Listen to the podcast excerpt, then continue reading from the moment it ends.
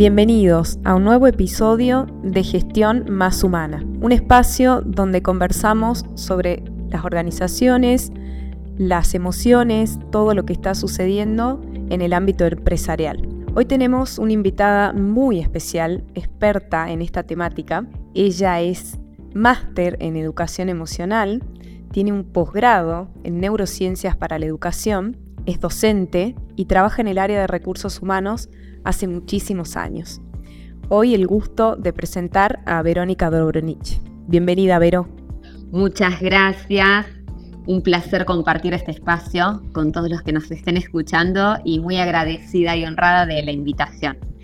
Quiero contarles que con Vero nos conocimos así, conversando a la distancia. No nos conocemos personalmente, pero pegamos muy buena onda desde un principio y desde ya súper interesada, Vero, por esto que haces y la pasión que le pones, porque sigo tu trayectoria laboral. Eh, así que quiero que me contés un poco esto de gimnasio de emociones, Vero. A ver, contame un poco.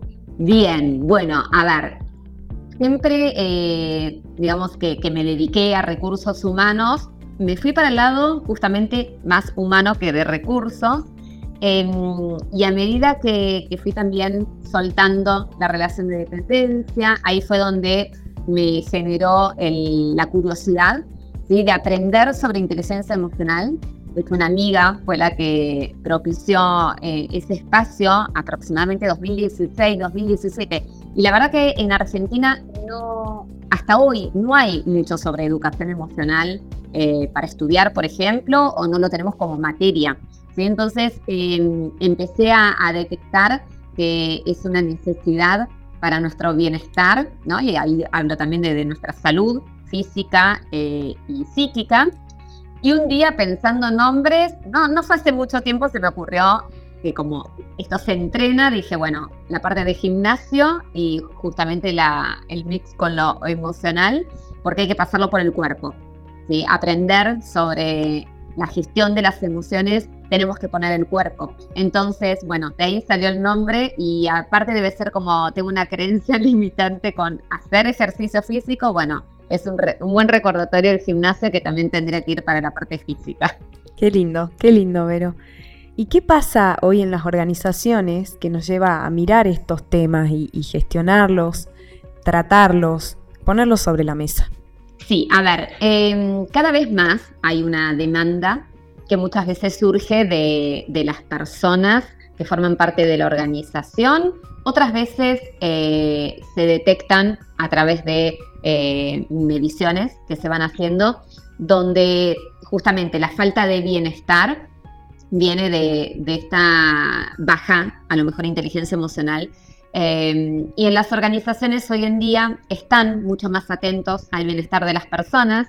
Obviamente que el bienestar de las personas impacta en el resultado de la empresa, entonces no, no es todo altruismo, ni este, las empresas se van a convertir en, fundaciones del bienestar, pero sí saben que es muy importante el impacto que tiene la gestión de las emociones en los resultados, de hecho en la toma de decisiones. Así que en el último tiempo es como que hay una explosión de, esta demanda, lo cual me parece eh, súper importante y lo celebro, pero creo que también tiene que ir acompañado de un montón de otras acciones para realmente generar el, bienestar integral en la organización. Que les demos herramientas a los colaboradores es fundamental, a los líderes, para que puedan también ellos tener autonomía y empoderar a sus equipos, pero esto tiene que ir acompañado de una coherencia de las prácticas de la organización. Porque si yo te doy un taller de inteligencia emocional, pero te tengo trabajando a un nivel de estrés alto eh, sin descanso o equilibrio en, la vida de las personas, no va a tener impacto. Em, y además, acá en lo que es inteligencia emocional, está la parte actitudinal. Es fundamental que las personas quieran trabajar estas temáticas, por eso a mí me parece súper adecuado preguntar a las personas ¿sí? cómo se sienten respecto a estos entrenamientos y que sea una elección si lo vamos a obligar a que eh, aprenda a gestionar las emociones, como todo lo que hagamos con una emoción displacentera, no va a tener buen impacto ni resultados este, como tal vez esperamos. ¿no? Eh, las emociones permiten justamente que nosotros eh, tengamos determinadas conductas, ¿sí? Eh, así que si lo hiciéramos por obligación, no estaría bueno porque no vamos a tener resultados. Eh, o por miedo o por este temor a que, bueno, me voy a quedar sin trabajo si no lo hago. Eh, el miedo adoctrina, adiestra, pero no enseña. Así que es importante generar un contexto adecuado. Las empresas, muchas están haciéndolo, otras están empezando y como siempre hay algunas poquitas que tal vez estos temas todavía no, no le parecen eh, que sean importantes en la agenda. Pero yo diría que es fundamental ya que el 99% de las decisiones que tomamos están impactadas por nuestras emociones. Y es un montón. Leía por ahí en algún libro, Vero, que mm, las personas que no logran expresarse en reuniones o que tienen temor a hacerlo o a expresar cómo se sienten, qué les pasa, generan eh, a la larga un impacto de cinismo en las organizaciones. Eh, un ambiente quizás de, cinismo y de miedo. ¿Esto tiene que ver con lo que pasa hoy también en los ámbitos organizacionales? Bueno, sí, a ver, somos un reflejo de, la sociedad donde nos encontramos, así que la organización es una pequeña muestra de lo que pasa. Y últimamente el, humor social yo lo noto bastante encrispado, bastante, hago mención a, a la película, si algunos la vieron, se van a, les va a resonar de qué estoy hablando y si no, se las recomendamos, Relatos Salvajes, ¿no? donde está como a una chispita de convertirse en un polvorín eh, el ambiente social, ¿no? Más que nada hablo localmente de, lo que es tal vez Buenos Aires y podríamos generalizar en Argentina, pero principalmente donde yo me estoy moviendo, ¿no? Que es este AMBA y se nota eso y eso termina pasando en las organizaciones.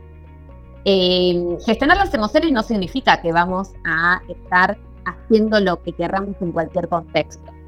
De hecho, gestionar las emociones lo que va a hacer es que nosotros podamos responder en vez de reaccionar. Por lo tanto, si una persona en una reunión, en una organización, no podría gestionar sus emociones, lo más probable es que tenga una conducta inadecuada. ¿no? Esto de reaccionar en de responder. Em, también, bueno, muchas veces por querer encajar, esto tiene que ver con autoestima y ego, por querer encajar, bueno, las personas pueden ser que caigan en, en su mismo, em, en una actitud a lo mejor pasivo-agresiva, lo cual es muy tóxico para la organización el tener esas conductas y validarlas. O sea, por acción u omisión se están validando. Pero, ¿crees que estamos generando líderes a la velocidad que requiere el entorno con esta inteligencia emocional tan importante de la que se habla hace muchísimos años, ¿no? De hecho, Daniel Goleman en su libro, eh, que tiene muchos años, habla ya de en esto. Los 90. Exacto, en los 90. Pero eh, recién ahora estamos prestando un poco más de atención a estas cuestiones. Ahora, estos líderes que son necesarios ahora y en un futuro, ¿están a la altura de esta inteligencia emocional requerida? No podremos generalizar, pero te digo que es muy bajo el porcentaje, tal vez, de inteligencia emocional aplicada en el liderazgo.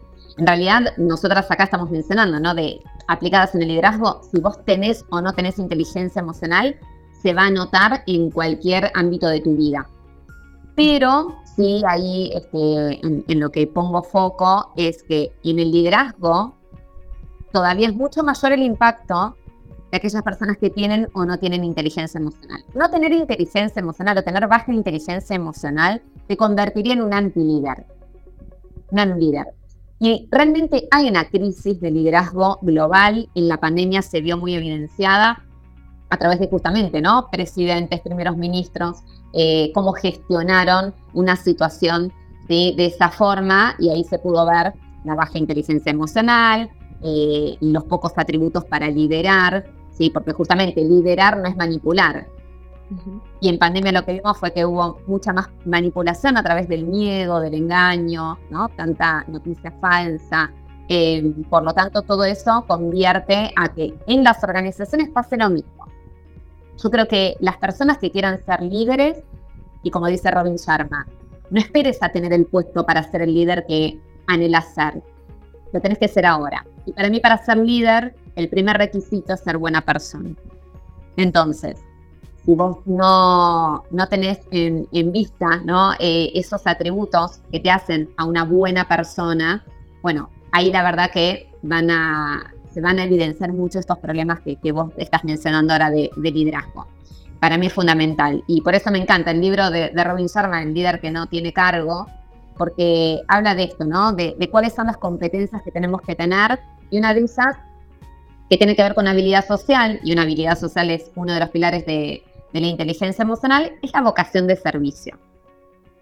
Y pensemos, ¿no? ¿Cuántos líderes conocemos con vocación de servicio? O personas que tienen eh, el cargo, ¿no? Este, porque una cosa es tener el rol y otra cosa este, es ser líder. Bueno, ahí podríamos hacer, ¿no? Una autorreflexión, se están ocupando esa posición, y pero también una mirada. Bueno, ¿qué tipos de líderes o antilíderes nos estamos cruzando?